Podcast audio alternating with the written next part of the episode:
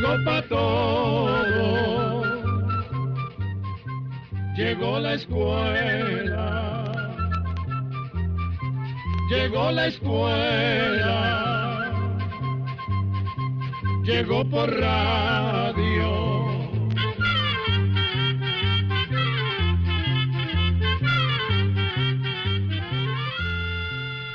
Instituto Centroamericano de Extensión de la Cultura presenta su programa Oigamos la Respuesta. Compartiremos con ustedes las preguntas de nuestros oyentes y daremos las respuestas a sus inquietudes. Mándenos sus preguntas al apartado 2948-1000 San José, Costa Rica. También puede enviarnos sus preguntas al correo electrónico icq.org o encuéntrenos en Facebook como Oigamos la Respuesta. O llámenos por teléfono, código de área 506, número 2225-5338 o 2225-5438 son muchas las personas que nos escriben preguntándonos sobre el colesterol. Por eso decidimos hacer una charla, pues vemos que este tema es de gran utilidad para ustedes. En esta ocasión está con nosotros don Oscar, un médico amigo quien gentilmente se ofreció a venir al ICQ a hablarnos de este tema. Después de saludarlo, don Oscar, vamos con la primera pregunta. ¿A qué se le llama colesterol? Primero que todo, para mí es un honor que me hayan invitado a compartir con todos ustedes sobre este tema. Les cuento que yo me crié oyendo el programa junto a mi mamá. Recuerdo cuando estaba haciendo las tareas de la escuela. Imagínense que era el único momento en que me dejaba dejar el lápiz para que pusiera atención. Así que se imaginarán que estar ahora aquí con el micrófono en la mano me provoca una gran alegría y me trae muy gratos recuerdos. Pero bueno, me trajeron para hablar del colesterol y no de mí, así que vamos con esa primera pregunta. El colesterol es un tipo de grasa muy importante y necesario para que el organismo funcione adecuadamente. Por eso cumple muchas funciones dentro del cuerpo. Por ejemplo, el organismo lo utiliza para proteger los nervios, protege a las células del cuerpo y ayuda a formar nuevas. También ayuda a que se produzcan las hormonas sexuales y otras sustancias para que nuestro cuerpo pueda funcionar adecuadamente. Esa grasa, llamada colesterol, la fabrica principalmente el hígado, como en un 80%, pero todas las células del cuerpo participan, aunque en menor cantidad, en fabricar colesterol. Están las células de los intestinos, las de los ovarios y las de los testículos, entre otras. Pero como dijimos, la grasa llamada colesterol la fabrica principalmente el hígado, el hígado manda el colesterol a la sangre y de ahí llega a los lugares del cuerpo que lo necesiten. Entonces, nuestro cuerpo necesita colesterol. ¿No es que esa grasa es mala? No, el colesterol es una grasa necesaria para el organismo. Lo que sucede es que cuando escuchamos la palabra colesterol, generalmente es porque el médico ha mandado a la persona a que se haga un examen de sangre para ver cómo está el colesterol. Y lastimosamente, cuando tiene el examen en la mano, le dice a la persona que lo tiene alto. Por eso muchas veces se cree que el colesterol es malo. Pero como dije, es una grasa necesaria para que el organismo funcione bien.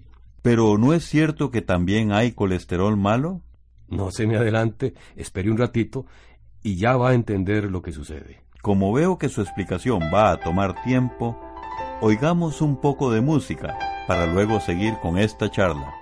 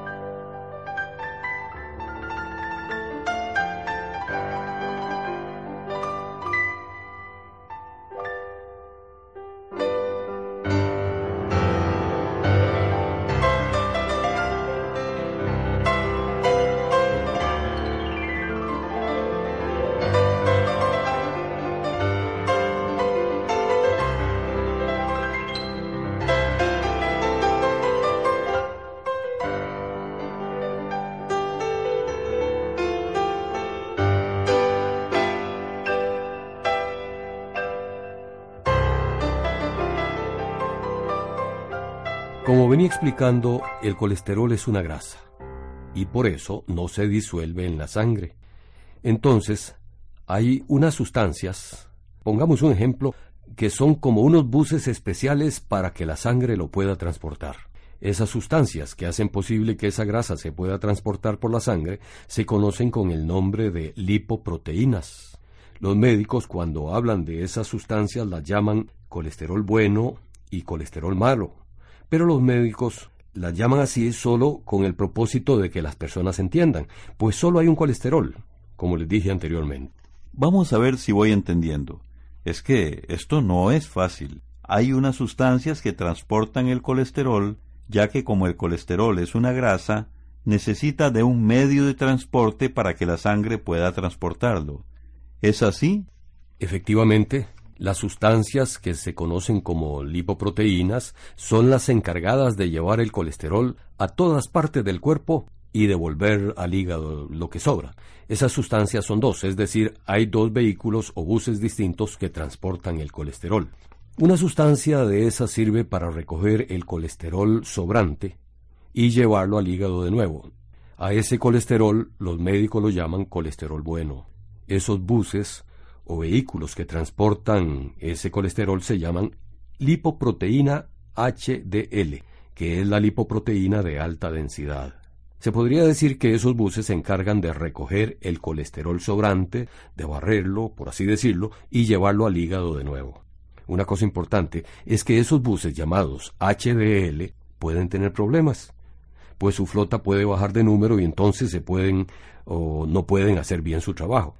Eso sucede cuando las personas fuman o toman mucho licor y también si están pasadas de peso o no son activas, o sea, no son, son sedentarias, no hacen ejercicio. Pero hay otros buses que se llaman lipoproteína LDL, que es la lipoproteína de baja densidad, que se encarga de llevar al colesterol del hígado a todas partes del cuerpo.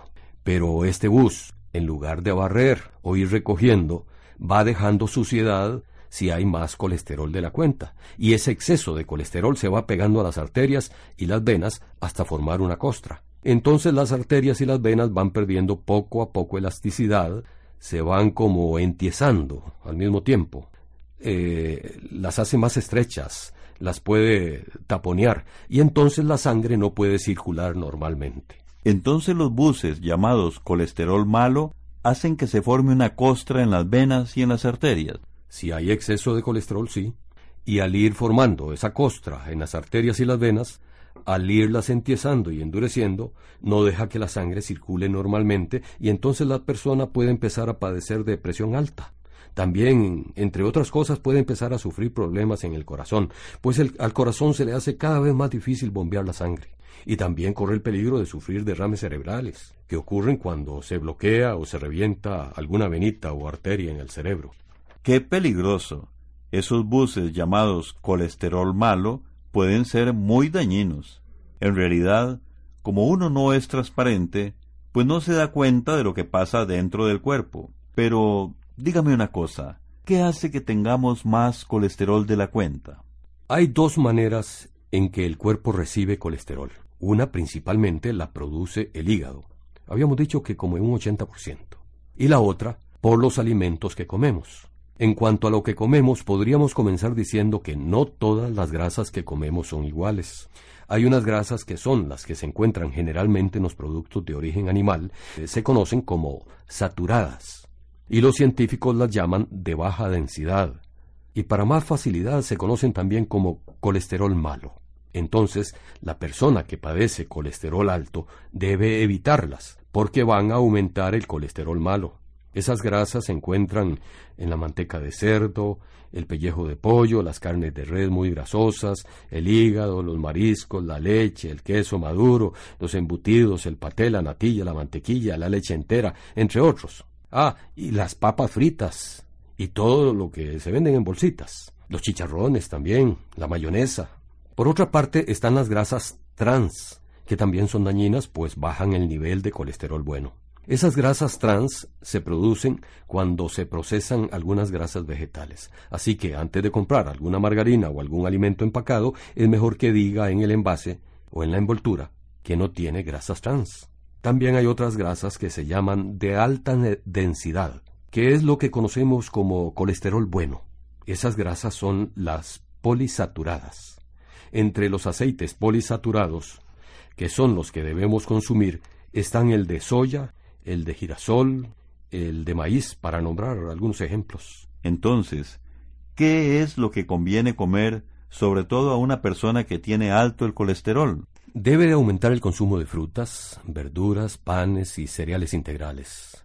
También todos los días puede comer carnes blancas como la pechuga de pollo sin el pellejo, el lomito de cerdo sin nada de grasa y el pescado. También puede comer moderadamente quesos tiernos y leche descremada. Todo se trata de aprender a comer sano.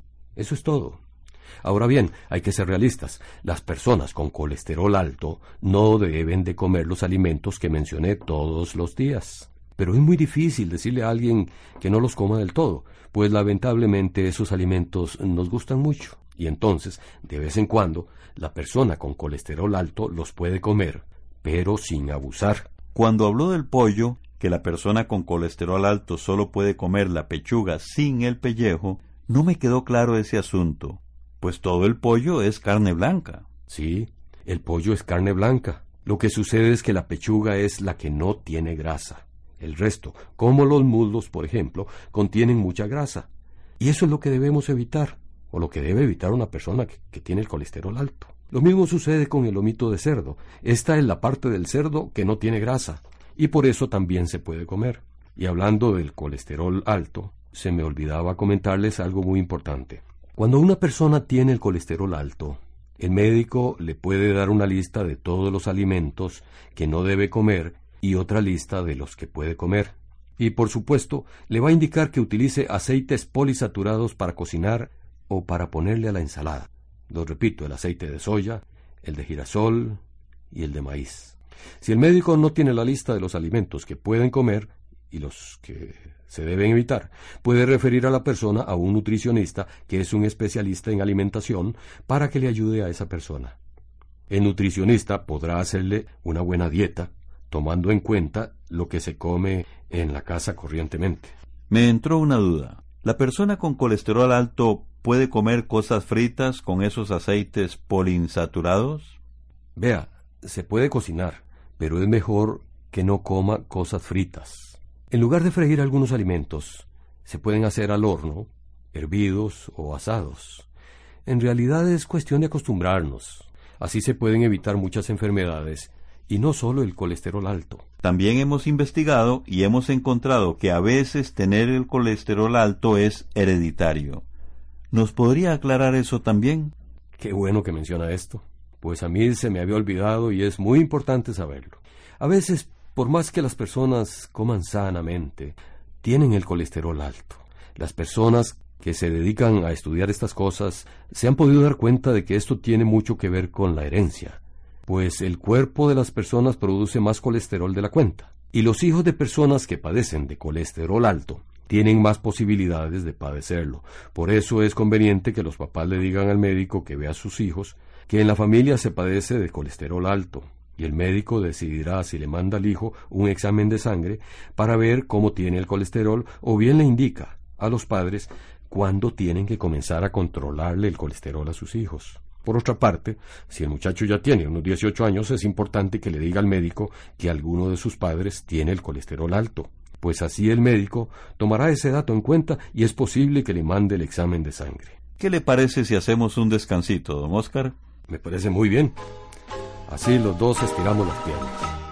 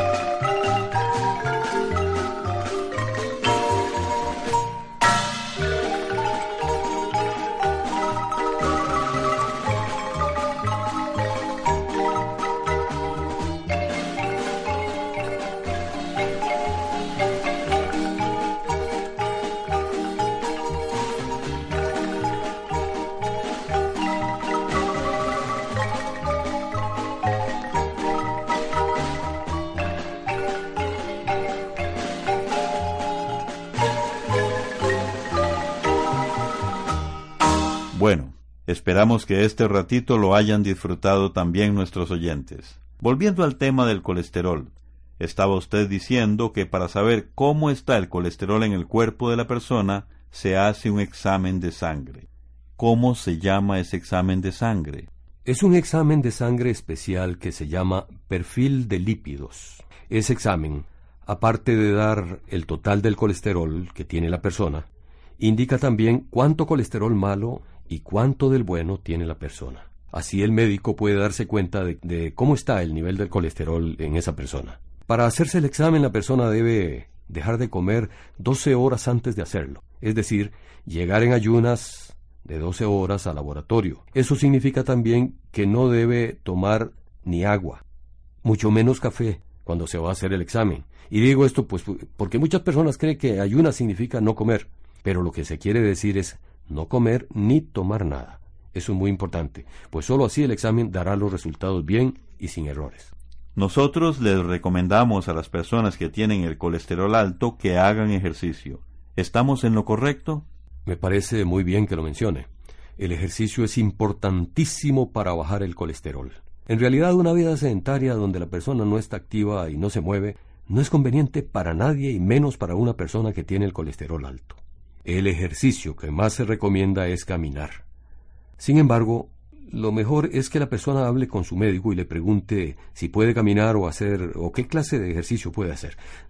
Digo que es mejor, pues el médico conoce el estado de salud de esa persona y es el más indicado para decirle cuál ejercicio es el que más le conviene. ¿Hay medicamentos para bajar el colesterol? Sí, hay medicamentos, pero el único que puede recetarlos es el médico, pues en algunos casos, con la dieta y el ejercicio basta para bajar el colesterol. Por eso solo el médico puede recetarlos después de haber visto el resultado del examen. Por lo general, los medicamentos eh, se toman a la hora de irse a acostar o después de la última comida de la noche después de que se tome la pastilla, es mejor que la persona no coma nada más. Ahora bien, aunque la persona tome medicamentos para bajar el colesterol, si no hace la dieta y un poco de ejercicio, el colesterol va a seguir alto.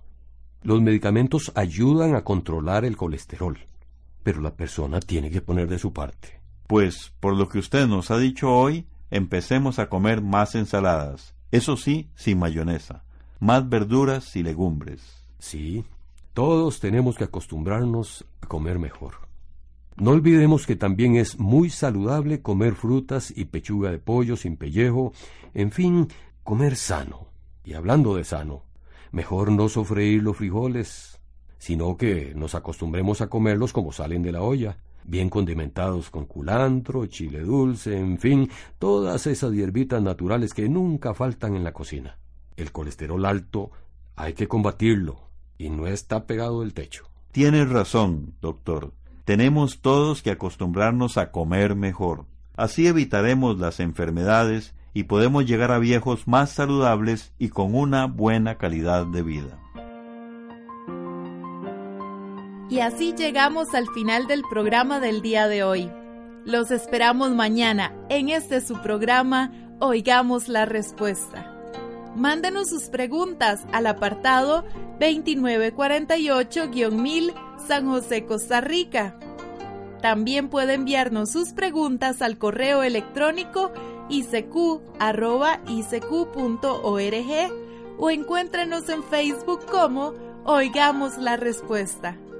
O llámenos por teléfono, código de área 506, número 2225-5338 o 2225 5438. Recuerde que comprender lo comprensible es un derecho humano.